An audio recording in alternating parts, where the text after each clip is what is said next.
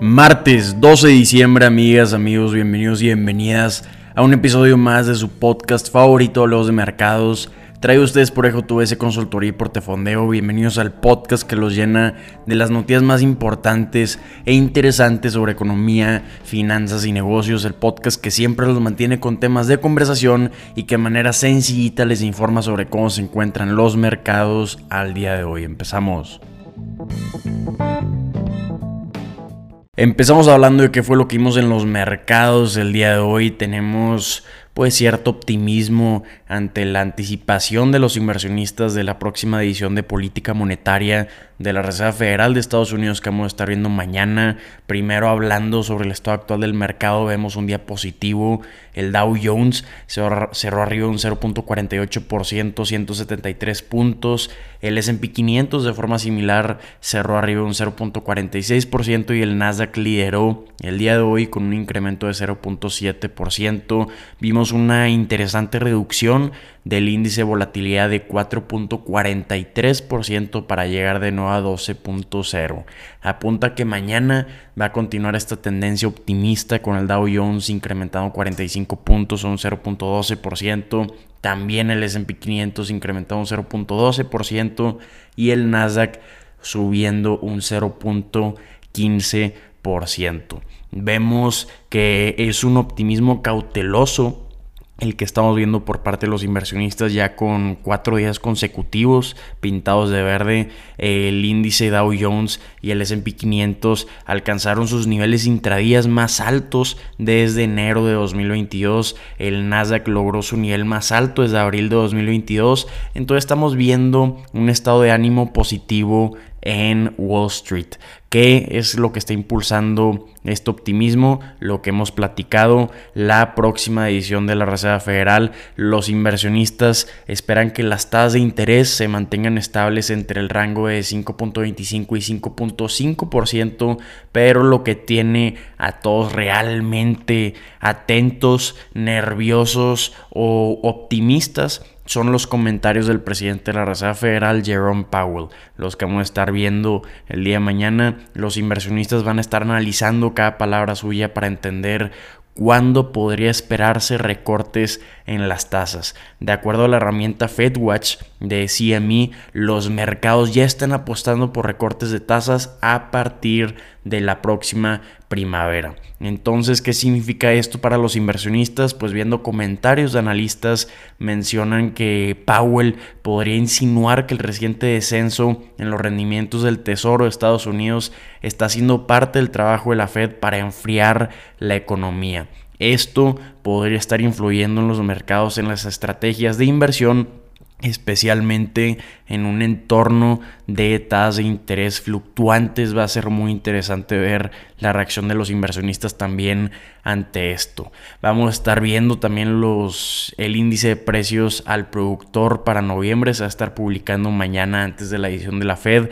Esperan los economistas un aumento de 0.1% frente a una disminución de 0.5% el mes anterior. Y lo que hoy todos estaban esperando es el reporte de inflación, el más importante para la Reserva Federal y para el mercado, el índice de precios al consumidor de Estados Unidos que estamos platicando que esperábamos el día de hoy. Entonces prepárense porque hay mucho que analizar. La inflación en Estados Unidos mostró signos de estabilización, pero sigue encima de los niveles prepandemia. El índice de precios al consumidor subió un 3.1% en noviembre en comparación con el año pasado, es decir, un aumento de 3.1 anual comparado con el objetivo de la Reserva Federal de 2%.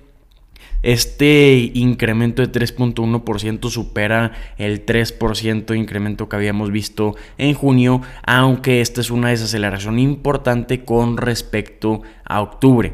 Sigue siendo una cifra más fuerte de lo que muchos economistas esperaban, pero esto es importante porque modera las esperanzas de recortes por parte de la Reserva Federal a corto plazo y mantiene presión sobre los precios e intereses que afectan a los consumidores. Entonces esto es lo que puede estar cambiando un poco el optimismo por parte de los inversionistas. Vimos que tras estos datos de este aumento de 3.1%, los mercados brincaron a una tendencia positiva ¿Qué significa esto para la Reserva Federal? ¿Qué podríamos estar esperando mañana sobre su edición de la política monetaria?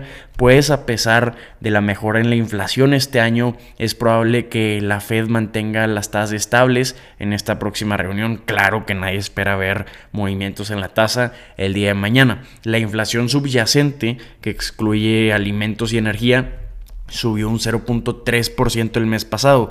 Esto es más rápido de lo que sería consistente con el objetivo de inflación a largo plazo de 2% de la Reserva Federal. Entonces esto podría influir en la decisión de no recortar las tasas demasiado pronto. A pesar de los desafíos, hay optimismo. La secretaria del Tesoro de Estados Unidos, Janet Yellen, expresó confianza en que la inflación disminuirá gradualmente a niveles consistentes con el mandato de la Reserva Federal. Sin embargo, el mercado de la vivienda sigue siendo un desafío importante que hay que considerar. El índice de precios de la vivienda subió un 0.4% el mes pasado, lo que sigue ejerciendo una presión al alza. Los costos de los bienes están disminuyendo disminuyendo gracias a cadenas de suministro más fluidas y un consumo más moderado, pero los servicios como la atención médica, la reparación de autos siguen viendo aumentos de precios. Entonces, en resumen, la inflación está bajando, pero aún no es momento de celebrar. La Reserva Federal probablemente mañana estemos viendo que se mantenga cautelosa y los mercados van a estar respondiendo ante estas señales económicas mixtas. Pero yéndonos a otros temas, hablando de Argentina, vamos a estar hablando, siento muchísimo de Argentina por los cambios radicales que van a tener en sus políticas y en su economía con este nuevo presidente Javier Milei. El día de hoy Argentina le dio mucho de qué hablar a los mercados porque Argentina implementó un programa de terapia de choque bajo el nuevo presidente Javier Milei con medidas económicas drásticas. Entonces vamos a desglosar lo que esto significa para Argentina y el mundo financiero. El gobierno argentino devaluó su peso un 54% estableciendo el tipo de cambio oficial en 800 pesos argentinos por dólar antes del anuncio está en 366.5 pesos argentinos por dólar. Esto representa esta evaluación en su peso de 54%. Además, el Banco Central de Argentina apunta a una evaluación mensual de 2%. Entonces, estas son medidas radicales que buscan enfrentar la crisis económica que tienen actualmente y la inflación galopante que tienen en el país. Junto con la evaluación de la moneda, Argentina anunció también recortes de gastos masivos para eliminar su déficit fiscal primario el próximo año 2024. Esto incluye reducciones en subsidios de energía, transporte y una controvertida medida que pone fin a la indexación de pagos de pensiones. Estas decisiones, aunque difíciles, son vistas como pagos necesarios para estabilizar la economía argentina. El Fondo Monetario Internacional ha acogido favorablemente estas acciones, pero ¿qué significa esto para la economía y su gente? Pues a corto plazo se espera que estas medidas intensifiquen la ya alta inflación, lo que va a ser un desafío para los ciudadanos desafortunadamente. Sin embargo, la administración de Milei busca estabilizar la economía y atraer inversión extranjera. El éxito de estas medidas va a ser crucial para el futuro económico de Argentina. Entonces, en conclusión, Argentina se encuentra en un punto de inflexión. Las decisiones tomadas por el presidente Milei podrían marcar un nuevo camino para la economía del país. Entonces, definitivamente vamos a estar escuchando mucho más noticias de Argentina en los siguientes episodios.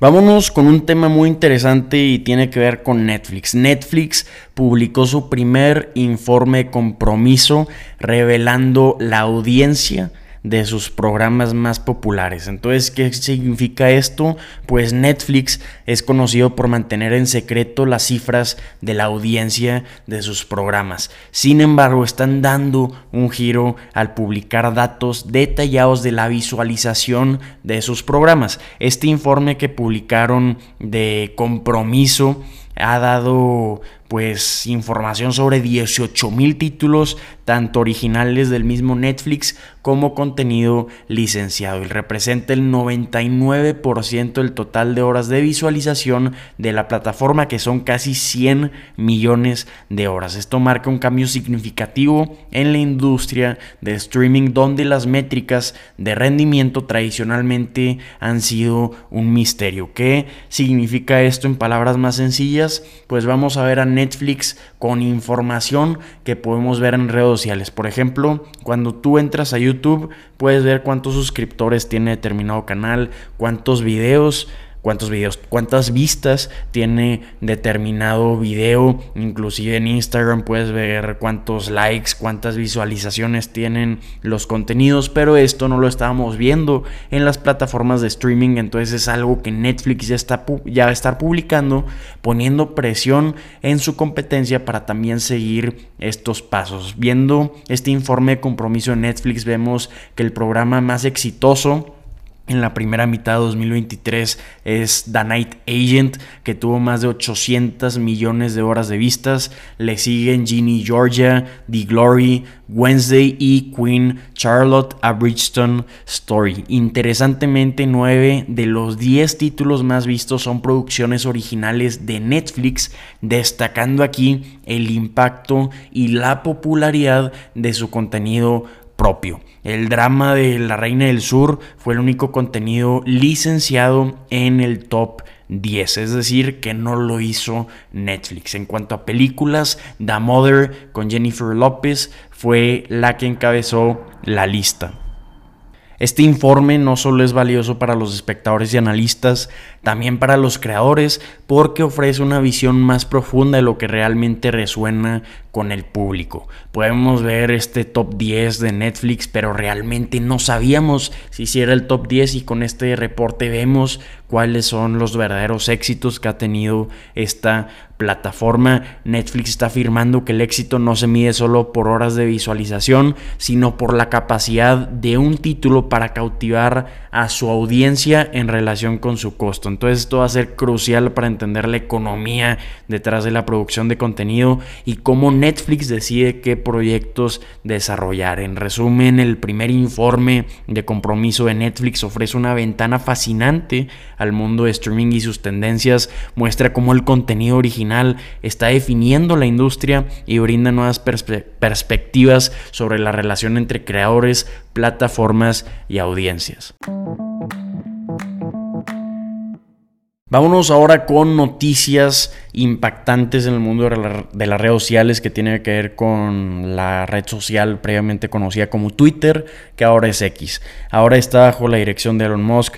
Ya lo saben, enfrenta esta plataforma, como lo hemos platicado, una disminución significativa material en sus ingresos por publicidad. Entonces vamos a ver qué es lo que está pasando. Pues, de acuerdo a fuentes cercanas, X espera generar alrededor de 2.500 millones de dólares en ingresos publicitarios para 2023, para todo el año. Esto representa una caída considerable en comparación con los más de un mil millones de dólares que estaban generando por trimestre en 2022. La publicidad representa entre el 70 y el 75% de los ingresos totales de X, entonces esto sugiere que las ventas totales van a ser de aproximadamente 3.400 millones de dólares en 2023 para la plataforma, incluyendo suscripciones y acuerdos de licencia de Atos. Esta caída en los ingresos atribuye en parte a la preocupación de los anunciantes sobre cómo X bajo la dirección de Musk está manejando la moderación de contenido, especialmente en relación con publicaciones que amplifican puntos de vista antisemitas y extremistas. Elon Musk ha estado confirmando que las ventas están considerablemente reducidas atribuyendo la disminución a activistas que han instado a los anunciantes a detener sus inversiones en la plataforma. A pesar de los desafíos, X busca diversificar sus ingresos centrándose más en las suscripciones y en atraer pequeñas y medianas empresas, pues tiene más de un millón de suscriptores que pagan el servicio de suscripción X Premium, que es una parte creciente de su estrategia en ingresos. Sin embargo, aún están lejos del objetivo inicial de Elon Musk de que las suscripciones constituyan la mitad del negocio de la empresa. Entonces vemos que X se encuentra en un periodo de transición crucial bajo su nueva dirección, con una estrategia que busca menos dependencia de, de grandes anunciantes y más enfoque en suscripciones y negocios más pequeños. El mundo de X sigue siendo una incógnita, entonces va a ser pues impactante ver este cambio de 2022 a 2023 para una plataforma que hemos conocido toda la vida. Vamos a finalizar el episodio de hoy con un tema intrigante en el mundo de la inteligencia artificial que tiene que ver con OpenAI, que es la empresa detrás de ChatGPT y su enigmática situación financiera, que es un tema muy complejo y fascinante que es perfecto para nuestro análisis. ¿Por qué quiero hablar de estos resultados financieros de ChatGPT? Porque realmente no sabemos cuál es el impacto que tienen en sus resultados financieros, el éxito que tienen en sus tecnologías. Podemos ver grandes desarrollos tecnológicos, pero no vemos lo que hay detrás de sus números, no vemos qué respalda, qué oxígeno, con qué respaldan esta continua, este continuo avance en tecnología. Entonces vamos a analizar cuáles son los ingresos para una empresa de inteligencia artificial, probablemente la líder en este momento que es OpenAI. Como lo hemos platicado, está evaluada en 86 mil millones de dólares por inversionistas privados y están reportando ingresos sorprendentemente bajos de solo 44 mil 485 dólares el año pasado, de acuerdo a su declaración 990 al IRS, que es el SAT de Estados Unidos. Esta cifra contrasta con las estimaciones externas que sugieren 28 millones de dólares en ingresos en 2022 y estimaciones de acercarse a mil millones de dólares en 2023. Entonces esta discrepancia plantea preguntas sobre la estructura y transparencia financiera de OpenAI, especialmente a su evolución de una organización sin fines de lucro a una entidad con fines de lucro. La reciente turbulencia en el liderazgo de OpenAI con la destitución y posterior reinstalación de Sam Altman como director ejecutivo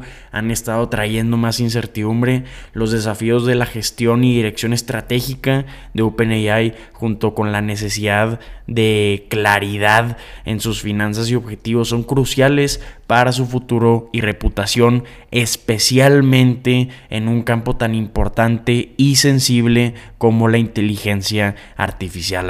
A, diferencia de organizaciones como Mozilla Foundation, OpenAI enfrenta el desafío único de equilibrar su misión original sin fines de lucro con las expectativas de los inversionistas y las demandas de desarrollo de tecnología de punta.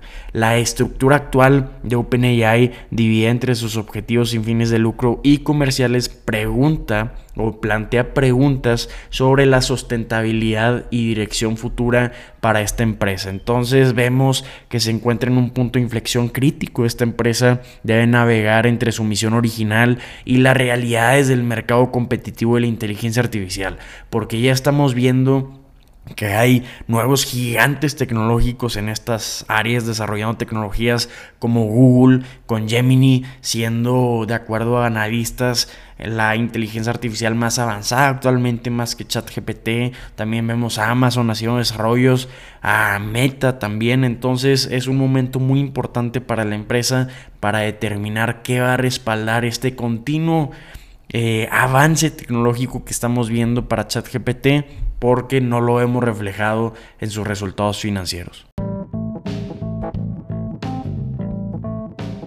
Amigas, amigos, soy Eduardo y espero que la información compartida en el episodio del día de hoy les haya resultado de gran utilidad. Si así lo fue, los invito a calificar este podcast honestamente en la plataforma donde nos estén escuchando. Y si tienen cualquier duda, comentario, retroalimentación, los invito a buscarnos en redes sociales y por ahí nos aventamos una platicada. Ánimo y mañana nos vemos.